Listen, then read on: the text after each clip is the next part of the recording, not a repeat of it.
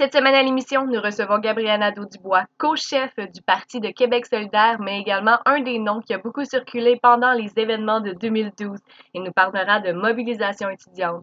Bavardage entre cours, c'est maintenant.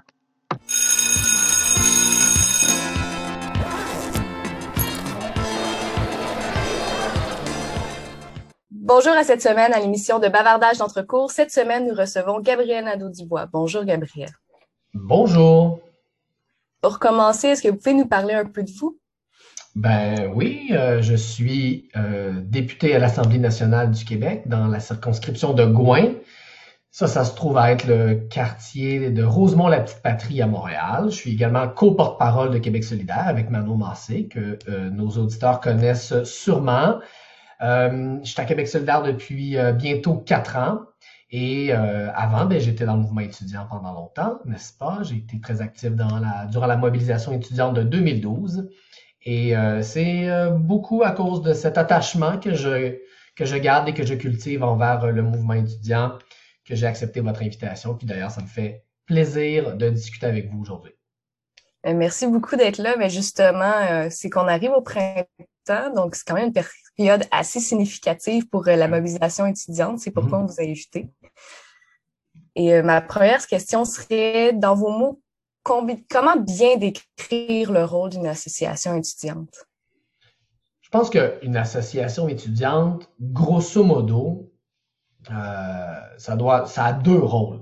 Si on résume ça à sa plus simple expression. Bien sûr, c'est mon opinion, puis les gens pourront être d'accord avec moi, mais moi, c'est toujours comme ça que j'ai compris la chose. Je pense que et, pour moi, c'est deux rôles qui sont d'équivalence, euh, euh, d'importance équivalente. Il n'y a pas un qui est plus important que l'autre.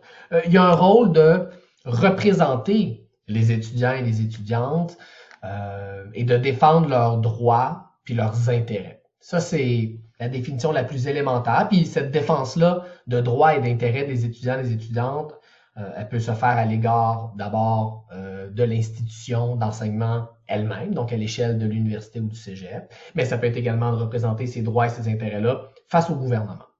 Euh, et ça peut porter sur des enjeux académiques très élémentaires, euh, ça peut porter sur la vie de campus et ça peut se rendre jusque sur des enjeux plus nationaux comme les frais de scolarité ou la vie financière aux études, par exemple, deux sujets qui ont toujours été importants pour le mouvement étudiant au Québec. Le deuxième rôle, je pense, c'est un rôle de euh, de, de, de, de, mobilisation sociopolitique. Et ça, pour moi, c'est pas exactement la même chose parce que euh, il y a des sujets sur lesquels les étudiants et les étudiantes peuvent souhaiter se mobiliser qui sont pas nécessairement directement liés à leur statut d'étudiant ou d'étudiante. Donc, par exemple, sur la question des changements climatiques, c'est pas une préoccupation qui est à proprement parler étudiante. Hein. C'est un enjeu de société, qu'on soit à l'université ou pas, au cégep ou pas. Euh, peu importe où on est sur le territoire du Québec, c'est mm-hmm. un enjeu qui nous concerne, les changements climatiques. Et pour moi, de voir, comme on l'a vu dans les derniers euh, mois et les deux dernières années, le mouvement étudiant québécois se mobiliser sur la question de la lutte au changement climatique, c'est pas un détournement de leur rôle, c'est un, ça fait partie de leur rôle de se mobiliser sur des enjeux de société, même quand ils sont pas directement liés aux affaires étudiantes, aux affaires académiques à, à, à proprement parler. Euh, et pour moi, c'est ça une association étudiante, c'est les deux. C'est un véhicule de défense des droits et des intérêts des étudiants, des étudiantes, et un véhicule de mobilisation sociale, de mobilisation politique. Et, là, il n'y a, a pas de limite, en fait. Il n'y a pas de limite à, euh, au sujet euh, sur lesquels une association étudiante peut souhaiter se mobiliser. L'important, c'est que ce soit fait démocratiquement, en impliquant les membres, donc en impliquant les étudiantes, les étudiants dans les prises de décision, puis dans le choix des combats qu'on décide de mener quand on milite dans une association étudiante. Effectivement, ça rejoint quand même pas mal euh, la définition que j'avais en tête. Euh, quel conseil donneriez-vous à une association qui désire mobiliser ses membres? C'est sûr que la situation actuelle, c'est-à-dire la situation de la pandémie, euh, elle est sans précédent. Donc, personne ne l'a jamais vécu, puis je serais très mal placé euh, si, pour prétendre avoir un truc ou un conseil spécifique à donner, parce que tout comme euh, j'avais jamais, j'ai jamais fait de politique comme député en pleine pandémie, ben j'ai encore moins milité euh, comme militant étudiant en pleine pandémie. Donc, moi, je ne veux pas prétendre avoir euh, les solutions euh, dans ce contexte-là qui est vraiment sans précédent. je pense que comme toutes les organisations sociales et politiques, la clé, c'est d'essayer de, trouver des nouvelles manières de se mobiliser.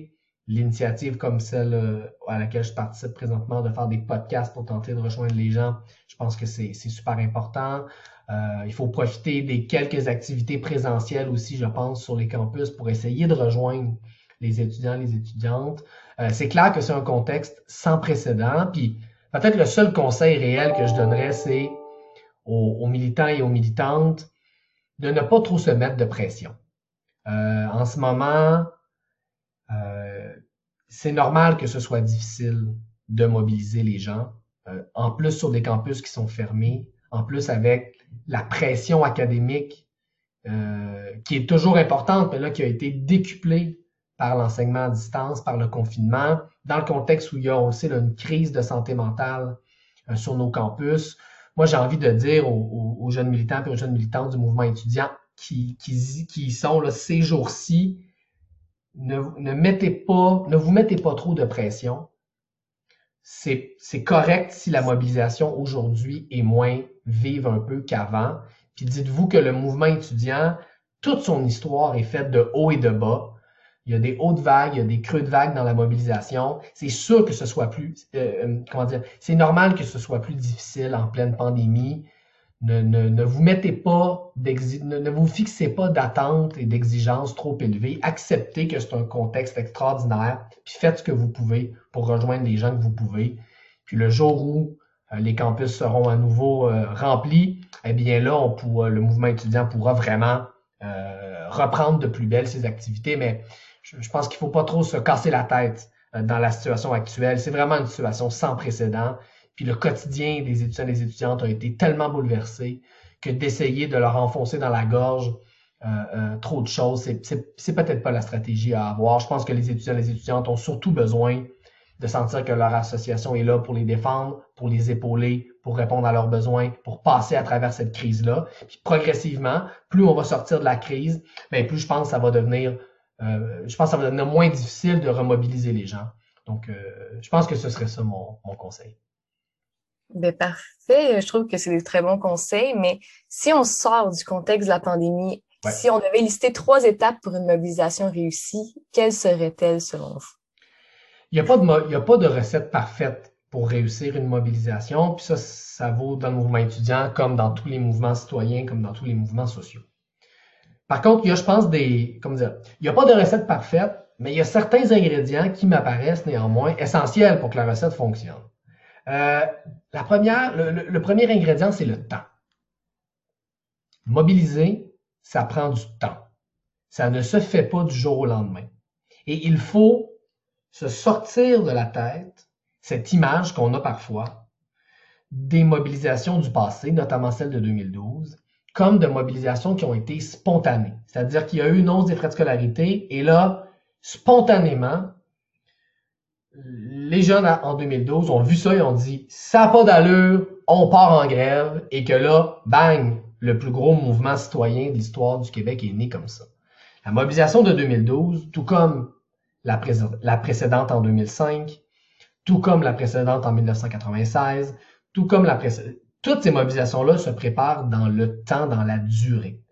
Moi, je me rappelle quand j'ai commencé à préparer la grève étudiante de 2012, euh, on était en, quoi, en 2009, en 2010. Euh, ça a été très long le processus. Puis on a commencé réellement à parler de grève contre la hausse des frais de scolarité vraiment là en 2011.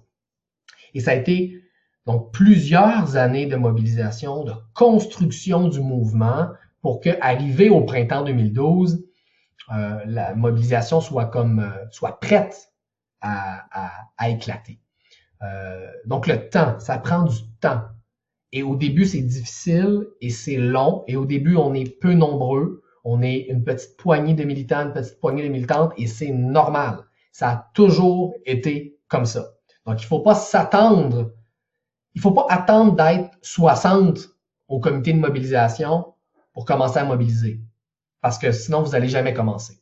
Il faut pas attendre d'avoir toujours quorum dans nos assemblées avant de mobiliser, parce que vous allez jamais mobiliser. C'est normal que ça commence petit. C'est normal qu'au début, on soit seulement les irréductibles. Et l'objectif, par contre, ça doit être de toujours agrandir, toujours agrandir, toujours agrandir. Un peu comme un, comme un oignon, là. Toujours aller chercher un cercle de plus de gens, une couche de plus de gens, puis toujours avoir cette ambition d'aller chercher plus de gens dans notre mouvement. Ça, c'est, je pense, le premier ingrédient essentiel, prendre le temps de faire ce travail et ça, c'est, il n'y a pas de recette qui fonctionne sans cet ingrédient-là.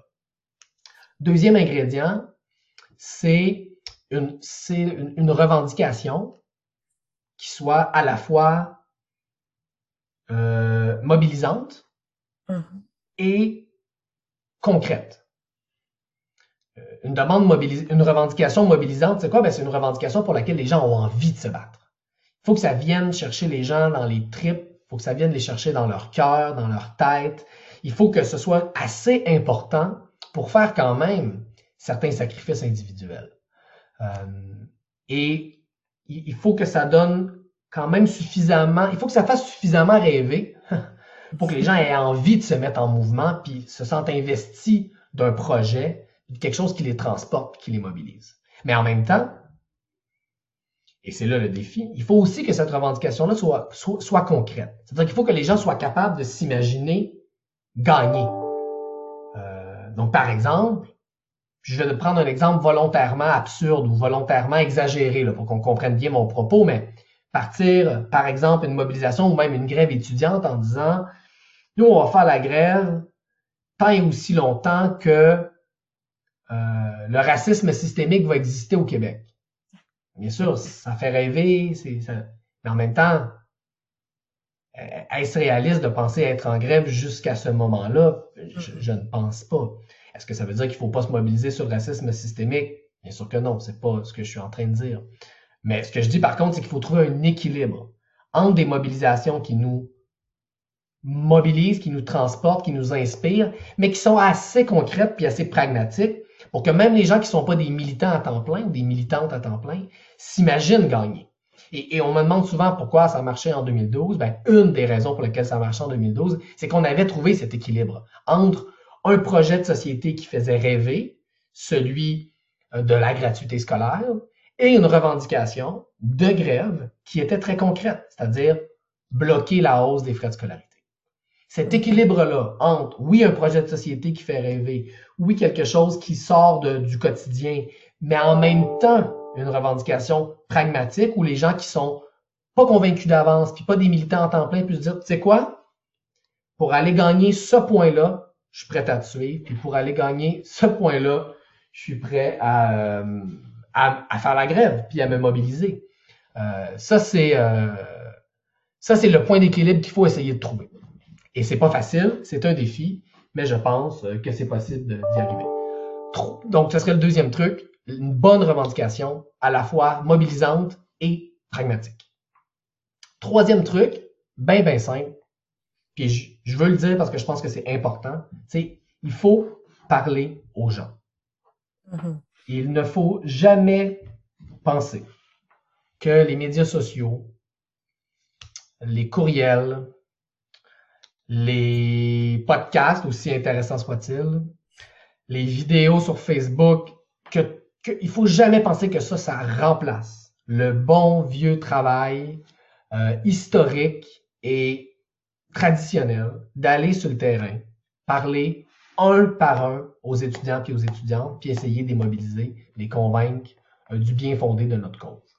Ça, c'est indépassable comme stratégie de mobilisation et c'est pas toujours facile, surtout quand on l'a jamais fait, ça peut nous bousculer. On peut trouver que on, peut être gêné, on peut sentir qu'on dérange les gens. Mon Dieu, je vais aller le déranger pendant qu'il lunge pour y parler de l'Assemblée générale. Oui. Dérange la personne. Si la personne a dit écoute, j'ai pas envie de, t'en parler, bien, bien sûr, il faut respecter ça, puis il faut, euh, il faut pas insister. Mais la bonne vieille recette d'aller parler à nos, aux gens qu'on représente quand, on milite dans une association étudiante, puis d'aller leur parler pas en groupe, un par un pour les convaincre. Ça va toujours être ça la clé pour le mouvement étudiant pour démarrer des mobilisations. C'est comme ça qu'on a fait en 2012 et c'est comme ça que depuis les années 60, le mouvement étudiant fonctionne. Donc ça, là, pour moi, c'est le, troisième ingrédient essentiel euh, qui doit être là pour qu'une mobilisation fonctionne. En résumé, les trois, euh, les trois ingrédients, parler aux gens, avoir une bonne euh, revendication. Et c'était quoi le premier truc que j'ai donné? Le temps, se préparer à l'avance. Voilà, se préparer à l'avance pas penser que ça va arriver du jour au lendemain. Et pensez-vous qu'on va réussir à atteindre tout ça pour une cause prochainement? Et si oui, laquelle ce serait selon vous? Moi, je, moi, je, moi, je le sais pas. Je suis pas sur les campus. Je suis pas en mesure de faire cette évaluation-là. Je, je, connais pas l'atmosphère, je connais pas la dynamique sur les campus. Donc, c'est une question qui est, qui est, très difficile à répondre dans la perspective qui est la mienne. Euh, mais il y a une chose que je pense, par exemple, c'est que c'est jamais impossible. Euh, et ça, c'est aussi quelque chose que j'entends souvent encore, que, que, j'entendais il y a dix ans dans le mouvement étudiant, mais que j'entends encore aujourd'hui. C'est l'idée selon laquelle, ah, mais nous, cette année, dans notre campus, ah non, non, ça marchera pas. Peut-être qu'ailleurs, ça pourrait marcher, mais nous, là, ça marchera pas. Il faut arrêter de penser qu'il y a des contextes ou des institutions ou des endroits qui sont par définition impossibles à mobiliser et d'autres où ce serait super facile à mobiliser. Euh, bien sûr, il y a des endroits où c'est plus facile que d'autres. C'est pas, je ne dis pas que tous les campus et tous les contextes se ressemblent, mais il faut se sortir de la tête l'idée selon laquelle il y a des endroits ou des moments où c'est impossible. C'est toujours possible de créer une mobilisation. Euh, suffit d'y mettre le travail et d'aller parler aux gens. Et bien sûr, elles ne deviendront pas toutes des mobilisations historiques et mémorables comme 2012. Il va y en avoir des plus petites. C'est correct mais c'est toujours possible de faire quelque chose. Euh, surtout euh, comme on est une association de région, c'est tout le temps motivant d'entendre ce genre de choses-là. Oui, et peut-être je peux vous raconter une anecdote en 2012, euh, en fait en 2010, 2011. Quand, quand, quand, on a commencé à aller sur le terrain, parler aux gens, c'était vraiment drôle parce qu'on on arrivait dans un campus de cégep dans une région X. Et là, on, on rentre, on va rencontrer les, les gens de l'exécutif local, euh, et ces gens-là nous disent euh, Ah bonjour, on est content que vous soyez là pour nous aider parce que nous, dans notre campus, c'est vraiment plus difficile qu'ailleurs. Euh, parce qu'ici, c'est vraiment une situation particulière. C'est vraiment plus difficile que partout ailleurs parce que dans notre région, il y a tel, tel, tel facteur qui font en sorte que pour nous, ça va être beaucoup plus difficile qu'ailleurs. On passait deux, trois jours avec ces militants, ces militantes-là. Puis euh, Ensuite, on, allait dans la région d'à côté, dans un autre cégep ou une autre université. On rentrait rencontrer l'exécutif local et la première chose qu'on nous disait, c'est ah, merci d'être là parce que nous, ici, dans notre région à nous, c'est vraiment très différent de vous étiez à telle place avant, là. Mais ici, c'est vraiment plus difficile parce qu'il y a tel, tel, tel facteur. Donc, nous, c'est vraiment plus difficile chez nous. Et là, partout où on allait, dans le fond, les gens avaient toujours la conviction, puis je pense que c'était une conviction sincère et honnête, et, de bonne foi, mais que chez eux, c'était tellement plus difficile qu'ailleurs. Euh, on dit souvent l'herbe est plus verte chez le voisin. Ben, des fois, en mobilisation étudiante, il y a ça aussi, ce réflexe de penser que chez les autres, c'est facile, puis chez nous, c'est donc plus difficile. Encore une fois, c'est pas noir ou blanc. Bien sûr, il y a des endroits où c'est plus facile que d'autres, mais il faut vraiment se, sortir de cette idée qu'il y a des endroits où le, où le terreau serait complètement non fertile à la mobilisation. Je pense que dans chaque endroit, c'est possible de faire bouger les choses à notre manière et à notre échelle. Ben, je garde ça en note parce que c'est vrai que c'est facile de tomber dans ce genre de réflexion-là. Euh, mais je me demandais également, avec toutes ces implications-là, euh, toutes euh, ces techniques que vous avez acquis, est-ce que vous êtes construit des, ressources, des outils que vous utilisez dans votre vie professionnelle? Moi, les, les choses que j'ai appris dans le mouvement étudiant, sur le plan de la mobilisation, sur comment faire de la politique, je m'en sers encore tous les jours. Euh, je dirais même, c'est dans le mouvement étudiant que j'ai, je me suis familiarisé avec les procédures d'assemblée, avec le comment organiser une réunion, comment faire une réunion de travail politique, comment se donner des mandats à l'un et à l'autre, comment avancer des projets. Tout ça, c'est dans, c'est, dans le mouvement étudiant que je l'ai appris. J'ai appris à faire de la politique de A à Z dans le mouvement étudiant. Bien sûr, ensuite, j'ai appris d'autres choses dans le reste de mon parcours, mais encore tous les jours, je me sers euh, d'enseignement qui me viennent euh, du mouvement étudiant. Et est-ce qu'il y a des choses, selon vous, qui serviraient également à des gens qui ne sont pas dans le mouvement politique? C'est fascinant à quel point le mouvement étudiant sert au Québec depuis des décennies, depuis des décennies, de rampe de lancement pour toutes sortes de trajectoires professionnelles, puis toutes sortes de trajectoires militantes. Aller dans un syndicat et demander qui a déjà milité dans le mouvement étudiant ici, puis calculer la proportion. Aller dans un groupe féministe et poser la question. Aller dans un groupe écologiste et poser la question. Aller dans le mouvement communautaire, poser la question. Euh, et aller même en politique euh, partisane et, poser la question. Euh, le mouvement étudiant, c'est un lieu de politisation, c'est un lieu de d'apprentissage exceptionnel et c'est, selon moi, et là bien sûr je suis aucunement objectif, mais c'est pas grave, c'est selon moi le mouvement social qui est la meilleure école de militantisme euh, au Québec. J'ai peu de doutes là-dessus. J'enlève rien aux autres mouvements, mais le mouvement étudiant a une tradition et une puissance qui fait en sorte que ça crée, et je le constate tous les jours, d'excellents militants et d'excellentes militantes. Quand même assez d'accord. Moi aussi, je le vois beaucoup autour de moi. C'est ça motive à vouloir aller chercher le même genre de contexte dans sa vie. Dans Est-ce que vous m'entendez bien? Oui, tout à fait. Parfait. Donc, il y avait un petit bug d'écran. Donc, ça m'amène à une autre question. Vous avez parlé d'anecdotes de campus de région, mais avez-vous un moment ou une anecdote mémorable en tête qui vous donne envie de continuer à vous impliquer dans, les causes sociales?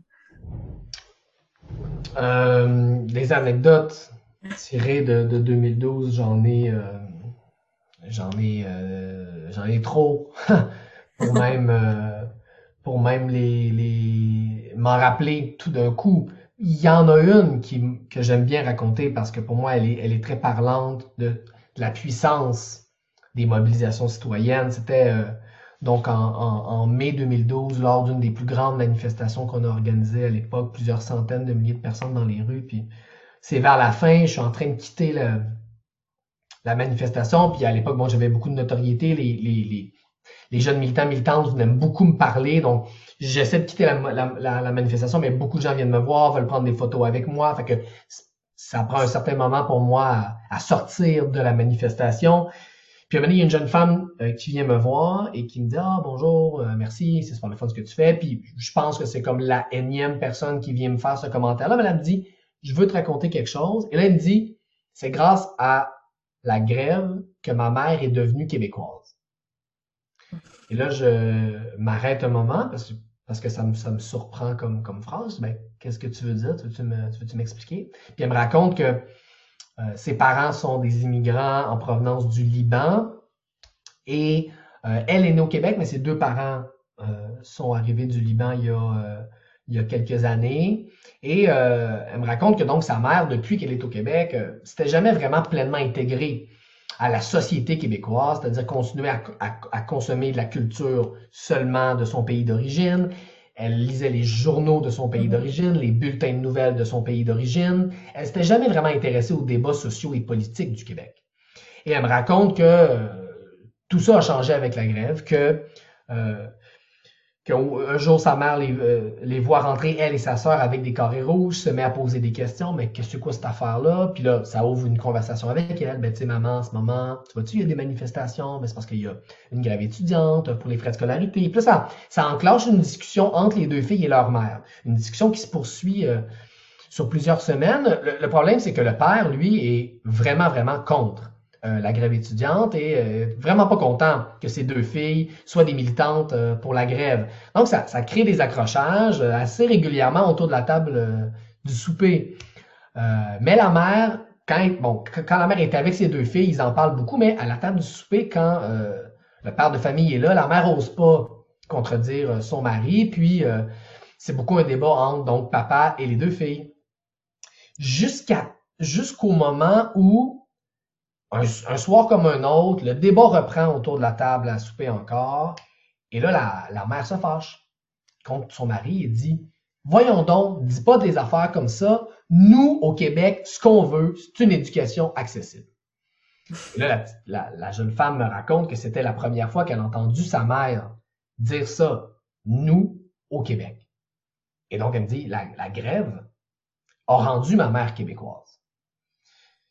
Moi, j'ai toujours trouvé cette, cette anecdote-là très inspirante parce qu'elle démontre à quel point, puis on a beaucoup de débats dans les dernières années au Québec sur l'intégration des nouveaux arrivants, des nouvelles arrivantes. Et souvent, je pense qu'on sous-estime à quel point la mobilisation sociale et politique, ça a aussi cette vertu, ça a aussi cette force. Faire participer les gens à un projet de société, faire participer les gens à une vision du bien commun. Et ça, c'est une forme d'intégration qui, selon moi, est beaucoup plus profonde, beaucoup plus puissante, beaucoup plus vraie que d'adopter une loi sur la laïcité, par exemple, en disant les gens euh, ne devraient pas porter de, de signes religieux dans les services publics parce que nous, au Québec, c'est pas ça notre modèle. Ça, c'est une intégration très forcée, très artificielle, alors que les mobilisations sociales, les mobilisations citoyennes sont une forme beaucoup plus naturelle et forte pour faire participer les gens à un projet de société. Puis moi, cette, phrase-là de cette jeune femme en 2012, elle, elle, elle m'est restée en tête et elle me revient encore en tête très souvent, notamment parce que ces débats-là, on n'a pas terminé euh, de les avoir au Québec. Je trouve que c'est aussi un excellent exemple qui montre qu'il n'y a pas d'enjeu qui se passe en vase clos. Euh, tout est un peu interconnecté. Tout à fait. Je trouve ça également que c'est une histoire assez inspirante. Mm-hmm. Euh, on approche quand même, ça, ça fait longtemps qu'on discute ensemble, mais j'ai une question que je pose à chaque euh, rencontre de balado. pour en savoir plus sur l'implication étudiante, la mobilisation, la réalité des étudiants ou n'importe quel sujet qui vous allume comme ça, à part vos livres, quelle lecture est-ce que vous nous recommanderiez?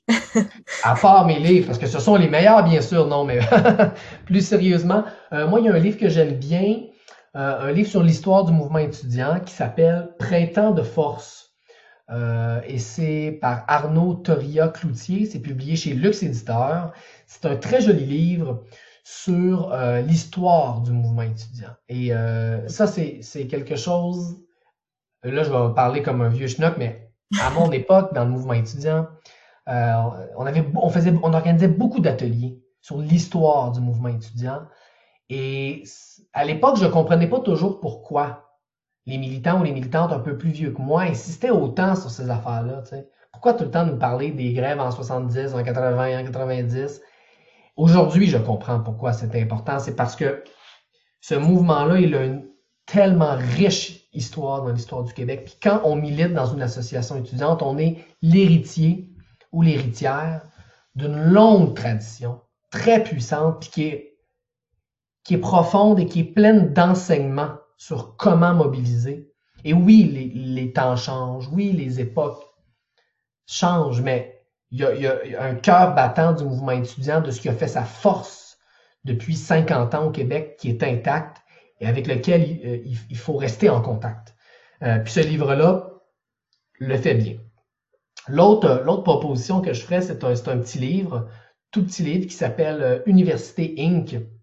Il a été publié il y a plusieurs années, encore une fois chez Lux Éditeur, chez Lux Éditeur, c'est par Éric Martin et Maxime Ouellette. C'est un livre sur la, marchandisation des universités, sur la transformation néolibérale de l'enseignement supérieur et à la lueur des débats sur la, liberté académique hein, qui euh, font rage ici au Québec, mais aussi partout dans le monde.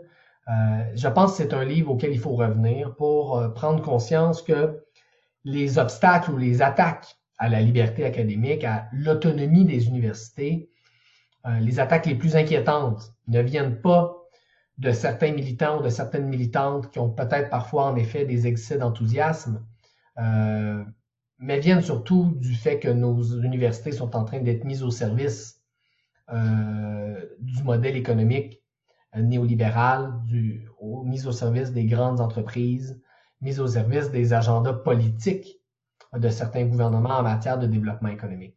Euh, ce livre-là, il est pour moi un classique du mouvement étudiant et je pense que ça peut être bien intéressant dans le contexte actuel de le relire effectivement, c'est assez encore d'actualité. Tout à fait. je vais les rajouter à ma liste de lecture de ce pas. Euh, et je pense qu'on arrive pas mal à la fin. Est-ce que vous auriez un mot de la fin pour conclure? Ben, je vous remercie d'abord pour, euh, pour l'invitation. Ça m'a fait plaisir d'être là. Puis, euh, ben, en terminant, peut-être revenir sur quelque chose que j'ai dit d'entrée de jeu. Je sais qu'en ce moment, euh, ces semaines-ci, ces mois-ci, la mobilisation étudiante, elle est très difficile à organiser.